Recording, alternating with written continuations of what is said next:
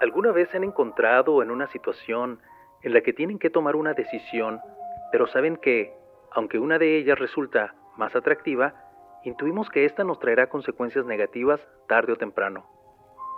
Pero que la otra opción nos llevará por un camino sinuoso y quizá más difícil, algo que no siempre estamos dispuestos a recorrer, pero que sin embargo intuimos que habrá un fin noble en él. Con certeza podemos afirmar que estas situaciones se les han presentado a los seres humanos desde épocas ancestrales y los relatos han presentado en sus historias escenarios similares, representaciones de estas situaciones que nos permiten reflexionar sobre momentos de incertidumbre, tentación y las consecuencias de nuestros actos. Y algunos de los relatos que abordan estas intrigas son las pastorelas.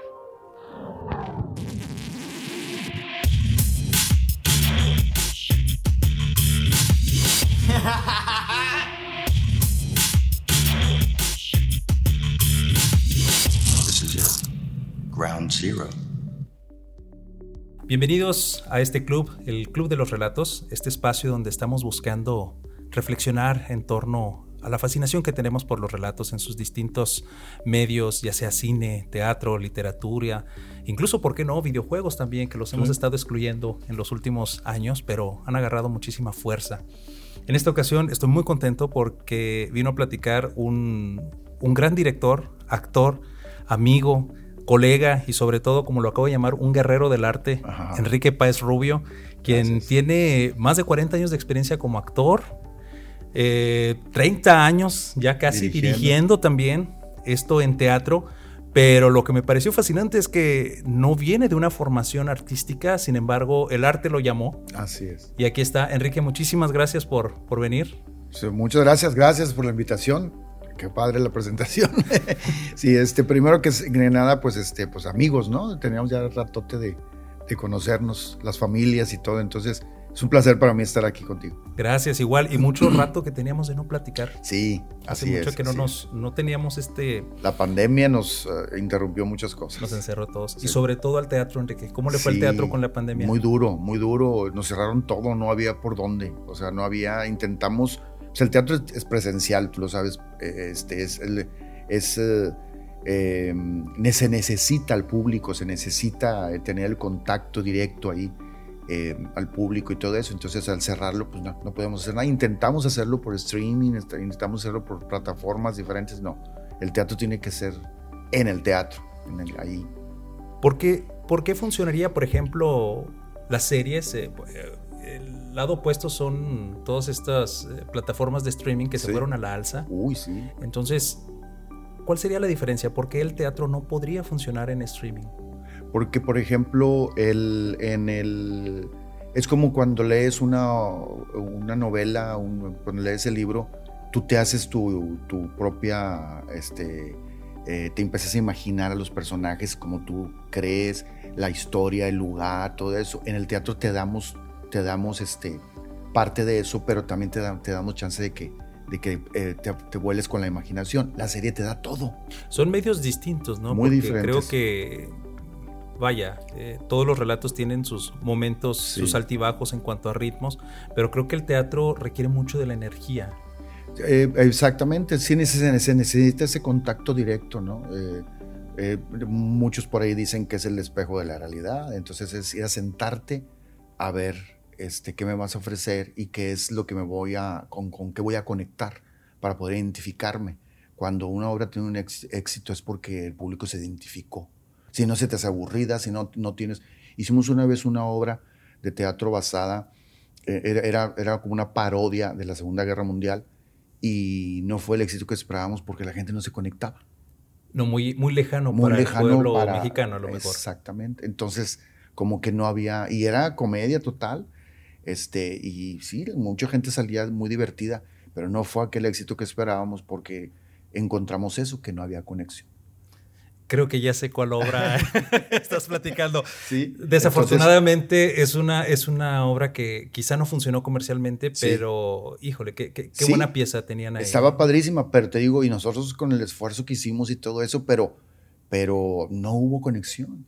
En, en cambio, hemos hecho algunas donde este, pues, se nota la conexión, la gente va varias veces a ver la obra, este, compra boletos 10 veces para ir a sentarse a ver la obra porque se conectó, porque dice, así era mi papá, así era mi tía, o yo veía eso en la casa, yo llegaba y hacía esto, no, no sé, hay esa conexión, yo creo que así tiene que ser, ¿no?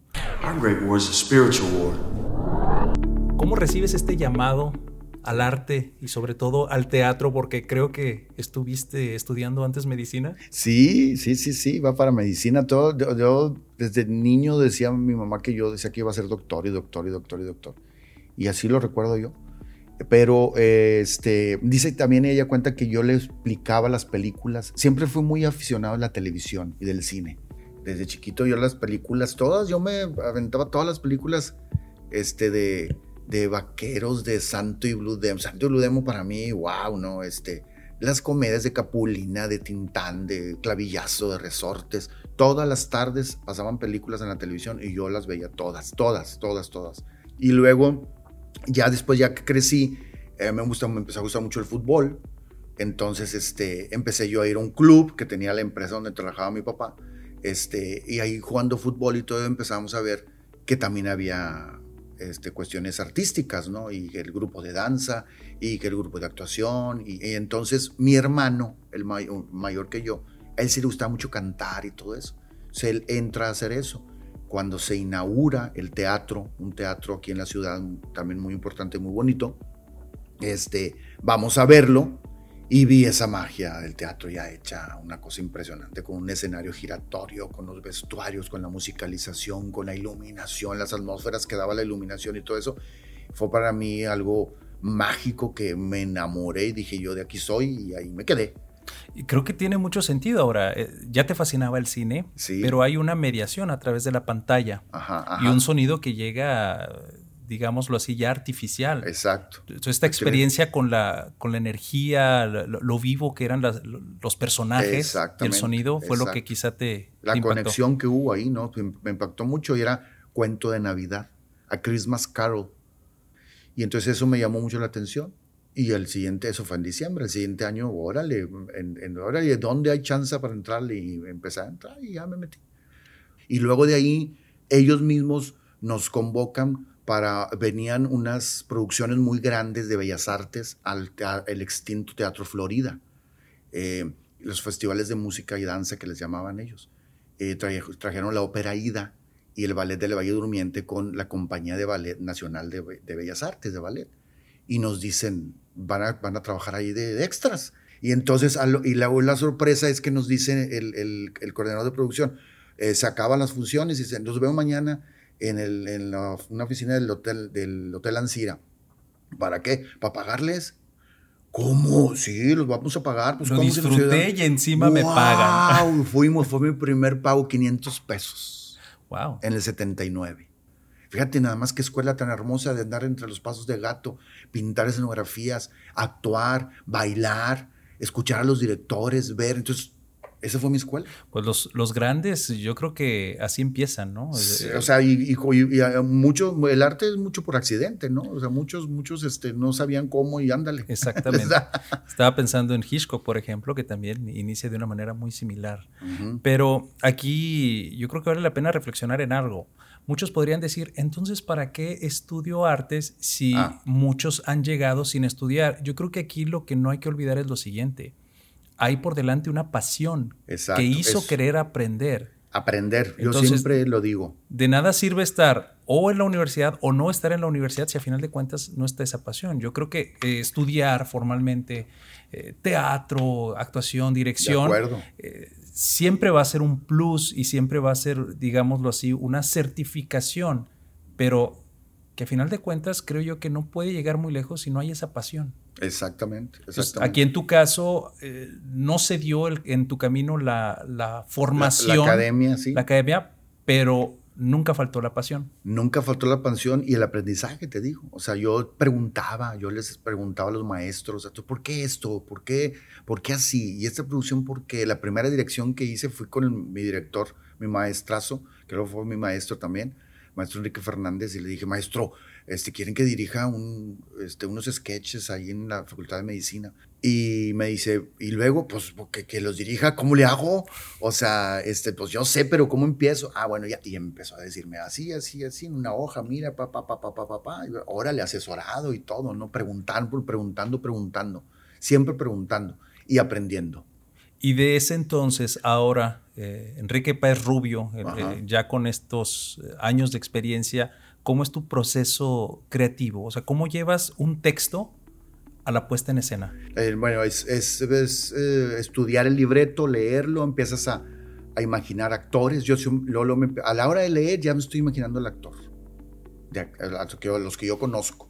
Ah, aquí podía quedar este, este y este. Y es que el texto dramático es muy par con esas descripciones. Sí, porque... Precisamente por eso, para que el director empiece a, proyectarme, supongo. Así es. Inclusive hay dramaturgos eh, conocidos que dicen, yo escribí esto pensando en ti, en el actor, porque así lo hace. Igual los directores, bueno, al menos yo así le hago. Yo empiezo a leer el texto, empiezo a estudiarlo y ya me estoy imaginando al actor y a la actriz. Se puede decir que primeramente es el actor, la, imagen viva del personaje y después el espacio. Exacto. Muy bien. Exacto, el espacio.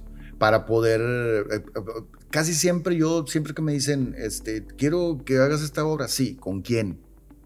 ¿Dónde? O sea, porque, porque si no, no te puedes imaginar cómo, lo, cómo la vas a desarrollar, cómo lo vas a estudiar.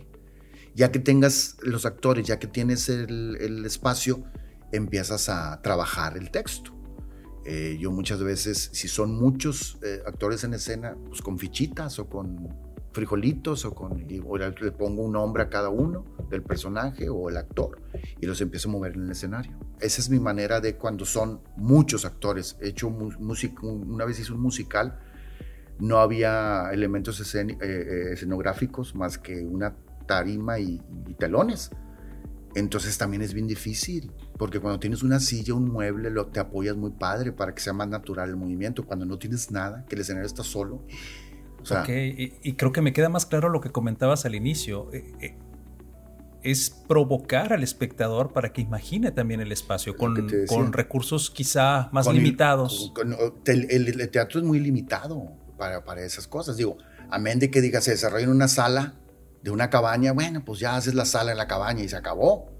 Pero cuando tienes varios escenarios, en el camino, en el lago, este, en, la cocina y que no se vea la cocina, en el, no sé, o sea, vas, vas inventando espacios, pues lo haces con iluminación.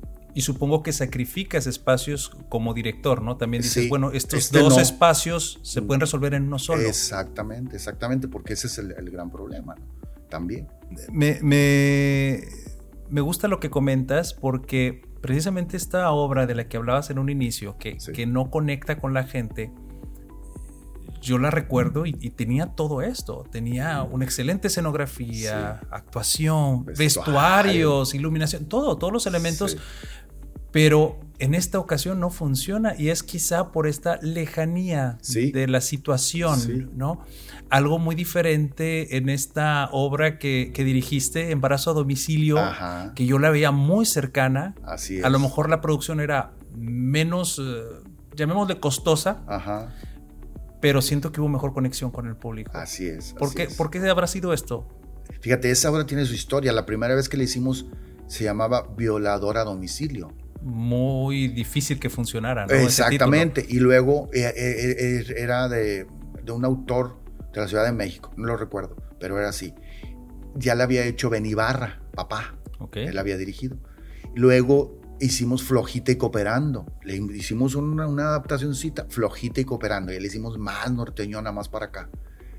Y, este, y luego la última que tuviste, Embarazo a Domicilio, todavía más adaptada, más, ahora sí, más actualizada para ese tiempo. Entonces ya más norteña la hicimos, más, más a, cerca a nosotros. Creo que con todo lo que comentas eh, hay una masterclass aquí implícita, o sea, el teatro requiere de todos los, los, elementos que lo constituyen, que estén orquestados, bien armonizados, como lo comentas, desde, desde el actor, vestuario, iluminación, todos los elementos, pero hay un siguiente elemento que es la conexión con el público, qué te estoy contando. Pero esta última también podría ser muy interesante, cómo el título de la obra puede ayudarme a potenciar. Así es. Estoy escuchando las, los tres títulos, las tres versiones, y los primeros dos me parece que estarían fuera de lugar hoy en día. Exacto, exacto, por eso lo cambiamos. Violador a domicilio se hacía fuerte. Eh, flojita y cooperando se hacía muy... Muy misógino, ¿no? Sí, muy raro, sí, exactamente. embarazo a domicilio fue al final este, lo que... Y, una lista sí me puse... Este, con, la otra vez estaba buscando cosas y me encontré la lista de los títulos que yo, yo, yo estaba proponiendo. Y bueno, salió eso salió un poquito más atractivo y que a la, mera hora pues veías la confusión, el título te daba también esa confusión y veías la historia y decías pues no pasaba nada, ¿no? Pero pero eso era, era, era parte de... Guys, what would you wish you done before you Actualmente estás dirigiendo la pastorela así VIP. Es, así es, así es. Donde están las, las figuras, eh, principalmente de, la televisión local. Así. Ah, ¿Cómo es trabajar con, de pronto, con estas estrellas locales? el problema es en los tiempos. Ese es el gran problema. Primero los tiempos. Cuando tienes así una variedad de, de actores o, o talento que, que vas a, vas a, vas a estar en una producción y que, y que este, tienen muchísimo trabajo en ese aspecto, pues es bien difícil, bien difícil. Luego viene ya la cuestión de, pues yo sé más, yo sé menos, ¿para qué ensayo? Yo me lo aprendo y casi creo que, ¿verdad? Este no, y cuando no debe ser así, porque yo insisto, nosotros insistimos en que eh, el ensayo es muy, para mí es muy importante el ensayo, porque es donde, es de prueba y error, ahí es donde los personajes los vas desarrollando, por aquí no te vayas, no, sí, dale aquí, dale allá. Aún así, que sea lo más ligero que sea. hay cuatro puntos muy importantes que un escritor americano decía, que tienes que saber contar historias, este, eh, saber escribir chistes, este, storytelling es el, contar historias, eh, eh, Joe writing es el, escribir chistes, este, eh, crowing, o sea, saber manejar al público. Y el, cuarto punto es la impro, la improvisación, también tenerla. Todos esos cuatro puntos los tienes que tener para poder tú conectar con el público y que la gente diga, wow, qué simpático. Pero ni aún siendo monólogo, tendría eh, que estar todo eso orquestado eh, por el director. Exactamente, no puedes hacerlo, no puedes. Y, entonces em, el saber aprender, manejar todo eso, está bien difícil. y esa es la chamba del director. Esa es la chamba, exactamente. Este, entonces te digo, dicen que hay tres tipos de dirección, el líder, el maestro y el coordinador. Entonces tú vas a hacer, a agarrarte de esa manera dependiendo de el equipo como es. Me explico, un director líder es el que tiene... Un pues, poco más autoritario. juega con el talento de todos. Ok. O sea, a ver, tú eres muy bueno para esto, a ver, dámelo, dámelo, dámelo, dámelo, dámelo, dámelo, dámelo. Y pum, a la mera hora, pues sale un buen líder, es lo que hace, ¿no? El maestro no. El maestro muchas veces trabajas con alumnos, con aficionados, con actores nuevos, y les tienes que decir desde cómo pararse en un escenario, ¿no? Eso es lógico, ¿no? Es el director maestro el que, que trabaja mucho con los aficionados o con los alumnos. Y el coordinador muchas veces trabajas con los profesionales, porque sabes que ellos te van a dar, sabes que ellos ya saben cómo pararse, cómo decir las cosas. Hay, hay actores que dicen, tú como director dices, yo quiero que el personaje sea así, y el actor dice, sí, ok, pero si te doy esto, a ver cómo, ah, qué padre, a ver, dalo, pum, y ahí es esa conexión. Entonces entras como coordinador y te unes junto con el talento de los que saben. ¿Sí me explico? Sí. Pero, una, pero muchas veces en el equipo tienes que ser o líder o maestro o coordinador como director. Y es como una psicología laboral, ¿no? O sea, tienes que estar. Claro, tienes que estar. A ver, con este, con este sí le puedo gritar y decirle, a ver, tú, ¿por qué eso? Pero al otro no le puedes decir nada porque el otro, me explico, ¿verdad? Entonces, ese tipo de, de, de cosas las tienes que ir manejando mucho.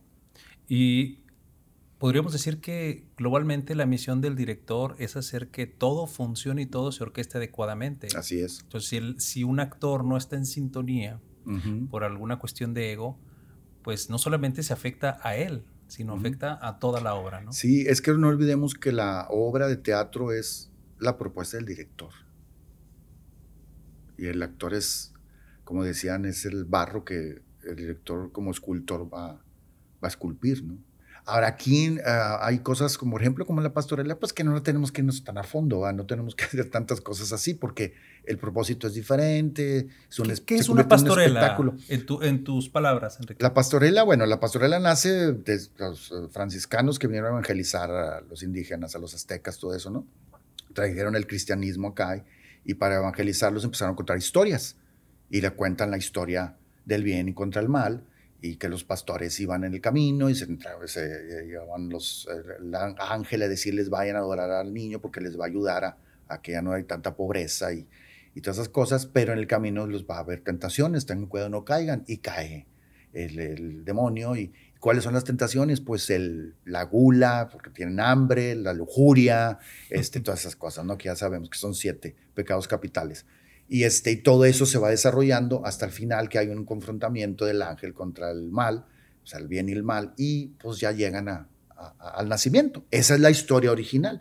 Luego con el, tiempo se, se, siguen haciendo la clásica bien hecha, bien actuadita, bien contada para el mensaje, pero luego se fue diversificando y se fue yendo a la comedia, a la parodia, este, todos esos estilos de comedia que, que, que se ha hecho hasta el teatro cabaret, todo eso. Entonces la propuesta de nosotros es un espectáculo como de teatro cabaret, es una comedia. Y hacerla, digamos, lo más, más cómica o, teatro cabaret, como lo comentas, no lo desprestigia, no lo desvirtúa. Simplemente son, como bien lo dices, mensajes diferentes. Sí, exactamente. Y al, no, pero al final, se, al final se mantiene el mensaje y eso es lo que siempre hemos querido y la mayoría lo hace. ¿eh? Al final, al final, al final se dicen unas palabras bonitas y se dice, todo eso lo hacemos para que se diviertan y todo eso, pero no desviemos del mensaje que es, ¿verdad? Y en esta magia, ¿has tenido alguna obra en particular que te haya marcado? No necesariamente que sea tu favorita, creo que cada, obra puede ser especial en su momento. Yo creo que la mejor es la, la que estamos haciendo, o sea, la última. Exactamente. O la que voy a hacer, no sé. Muy bien, muy bien, bien dicho. Pero alguna en particular que, que haya marcado a lo mejor un, un parteaguas. Pues de Claudio eres eso, sin, sin duda, sin duda, sin duda fue un parteaguas, así como tú lo dices. Este, fue una obra que, que este, batallamos para hacerla y para conectar con el público, precisamente por el tema, por la temática. Eran años en los que ese tema todavía era tabú y toda la gente no, ahorita ya, hombre, abiertísimo, donde sea, aceptadísimo, todo es más, si, si no lo, si, si, si les dices algo malo o algo es discriminación y cosas de esas, ¿no? En aquel entonces era todo, todo vetado, todo vedado. Entonces, hacerlo en comedia, yo creo que ese fue el, éxito, ¿no? El, entrar en un tema difícil y duro, porque si lo analizas era difícil. Y nuevamente el teatro haciendo su magia, un tema complicado, sí. a través de los mecanismos de la comedia, puede llegar al espectador. Así es, así es. Claudio Eres eso fue, eh, para, para mí, este, como actor, fue, sí fue un parteaguas hasta llegar últimamente a hacer la segunda parte, ya, ya, ya grandes, diciendo, después de 20 años, ¿cómo, ¿qué pasó con Claudio? Ah? Entonces, este, fíjate nada más, o sea, qué cosa tan impresionante. Enrique, definitivamente hay que hacer un, segundo episodio. Sí, por va, porque la plática va. Todavía, todavía hay mucho que platicar. Sí, es una chulada. Por ahí tenías un par de anécdotas que hay, hay, que contar en otra ocasión. Sí, sí, sí. Pero antes de cerrar, Enrique, ¿cuáles son tus planes? ¿Qué sigue para el teatro, tu carrera y, qué hay eh, aquí en el Teatro Regiomontano para épocas post-pandémicas? Sí, hombre, bueno, definitivamente te digo, lo vuelvo a insistir, nos pegó muy duro esto, pero ya se, ya se está reactivando todo. Entonces, los, proyectos que quedaron ahí pendientes, yo ya voy sobre una, una adaptación que le hice a... Hay una, una que tú debes de conocerla, se, se llamaba, una producción se llamaba The Loft era, era eh, la primera fue de, Bélgica y luego le hicieron hollywoodense. Bueno, esa ya, ya, le hice una adaptacióncita al teatro. Y hay otra producción que, traigo con Hugo Santos, sí, este, que son dos actores también, se llama Las verdades de Cuca. Este, también es una comedia muy padre donde van a ser varios personajes y todo eso. Que eso ya lo traemos ya, ya casi casi por empezar el proyecto, nada más que estábamos parados que pues, buscando inversionistas, producción, a lo mejor lo hacemos nosotros, no sabemos. Y pues, pues con todo esto de que dónde, en qué espacios, se cerraron muchos espacios, nos, nos, nos, nos mataron bien feo porque muchos espacios que estaban para poder este, escenificar ya no hay, no están. Definitivamente sí nos cambió mucho la manera de, de, del trabajo. Tenemos que apasionarnos más, tenemos que, que, este, que profesionalizar más esto, porque si no entonces la gente se va, se nos va, el público se nos va a ir. Pues yo me llevo mucho aprendizaje el día de hoy. Estoy muy contento que hayas venido porque creo que estos espacios, cuando tenemos la oportunidad de, llevar un mensaje a través de estos espacios, en este caso tú con todo lo que has dicho, creo que la gente puede llegar a empezar a darse cuenta, quienes no tenían esta cercanía con el teatro, de todo lo que involucra hacer teatro. Y, que es muy importante cuando ven una pieza, darse cuenta cuál está hecha con todo esto y cuál no. Exacto. Como bien lo dices, es bueno que haya teatro de todo tipo, pero también es bueno que el espectador empiece a saber qué tipo de teatro es, para que no crean que todo el teatro es igual. Que como bien comentas, creo que hay distintos también niveles de calidad, como con muchas otras cosas. Es como, eh, y es como en el arte también, o sea, saber apreciarlo, el teatro, saber apreciar el arte, saber apreciar, en este caso, el arte escénico, ¿no? Este, saber apreciarlo porque no es posible que vayas a ver una producción que tiene una déficit de calidad en talento actoral, en, escenografía, en iluminación, entonces digas, wow, qué padre, y vayas a ver una producción bien hecha y digas, ay, qué padre, pues a ver, espérame, o sea, ¿cómo? No te entiendo cuál es tu balance o, cómo estás viendo, cómo estás apreciando el arte, cómo estás apreciando esto, de qué manera lo estás apreciando. Entonces también es eso.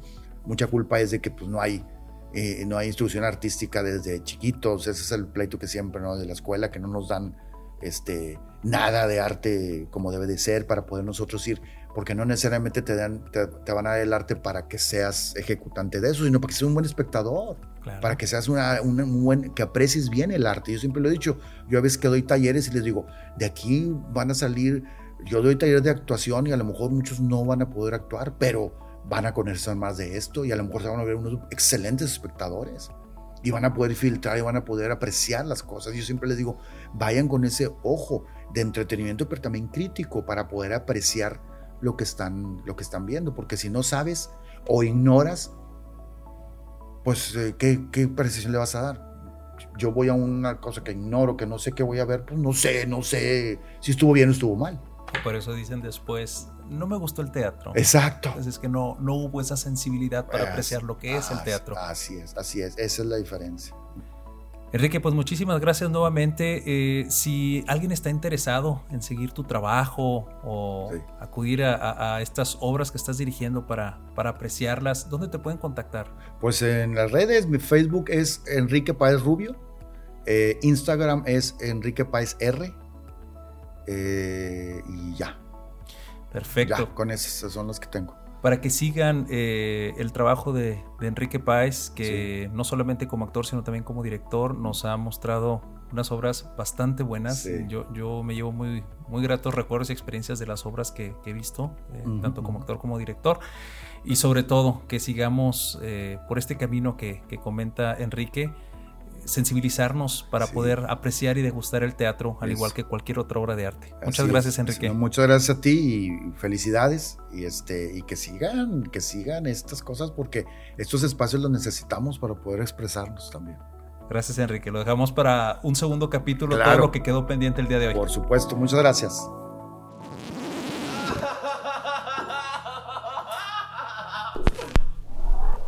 Antes de cerrar esta sesión, me gustaría comentarles una reflexión a manera de conclusión. Las pastorelas son solo una forma de relato que busca mostrar los beneficios de obrar a través de la virtud y las consecuencias de los actos viciosos. En esencia, esto no es muy diferente a lo que provoca la tragedia griega.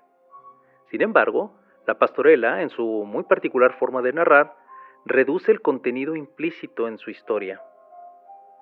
Pero esto no tiene por qué limitarnos como espectadores, ya que los relatos nos ofrecen la posibilidad de vivir una experiencia estética, reflexionar, obtener efectos catárticos, aprender a través de toda la magia de la representación, como lo es la iluminación, el decorado, el vestuario, pero sobre todo la energía que se percibe cuando estamos en ese santuario de la representación, es decir, el teatro. Te agradezco tu compañía y hasta nuestro próximo relato.